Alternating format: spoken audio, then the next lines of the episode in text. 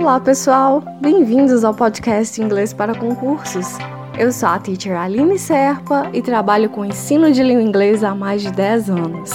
Esse podcast foi criado para ajudar os candidatos a concursos a se prepararem para as provas de inglês, que exigem conhecimento de gramática e de interpretação, e também para os alunos de língua inglesa em geral. Não existe aqui necessariamente uma ordem de tópicos que você precisa seguir. Você pode localizar o seu tópico de maior interesse para revisar ou estudar.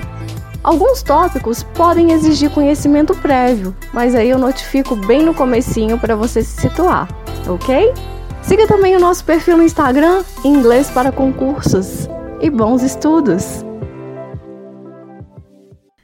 My dear! Seja muito bem-vindo, muito bem-vinda ao nosso episódio de hoje sobre conditional sentences. As orações condicionais, também conhecidas como if clauses, expressam a ideia de que algo só aconteceu, acontece ou acontecerá sob uma determinada condição.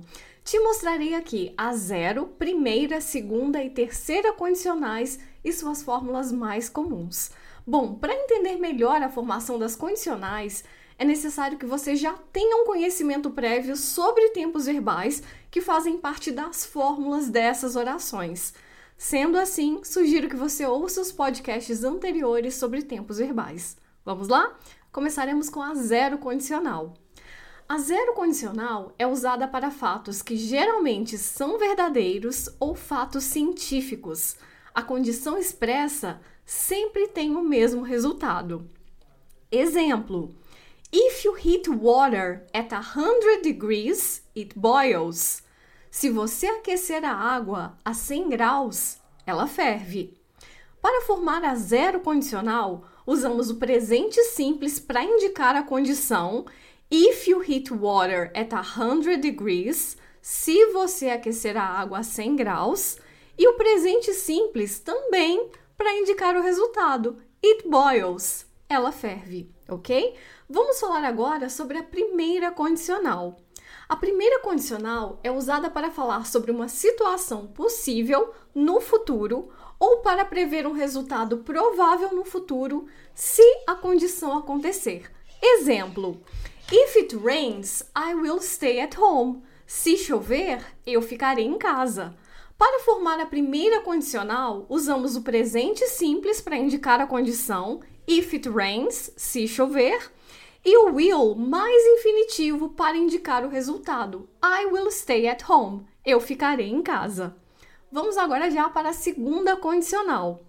A segunda condicional é usada para falarmos sobre situações hipotéticas ou improváveis, agora ou no futuro.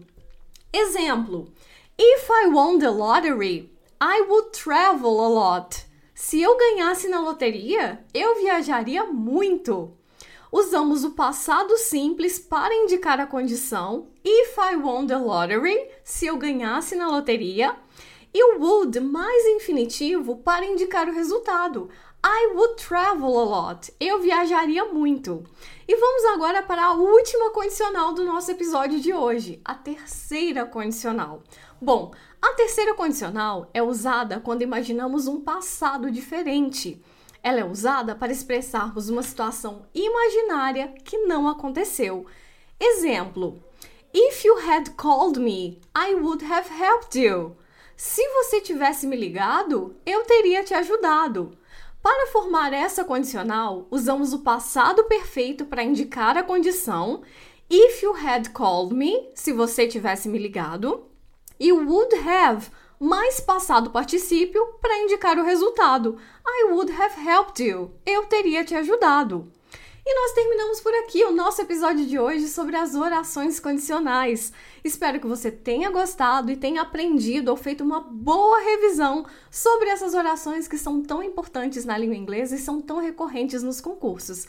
Bom, se você gostou do episódio, recomende para um amigo e também siga a nossa página no Instagram, no arroba inglês para concursos, que eu sempre posto dicas importantíssimas para você lá todos os dias, ok? So, thank you very much. See you soon. Bye bye.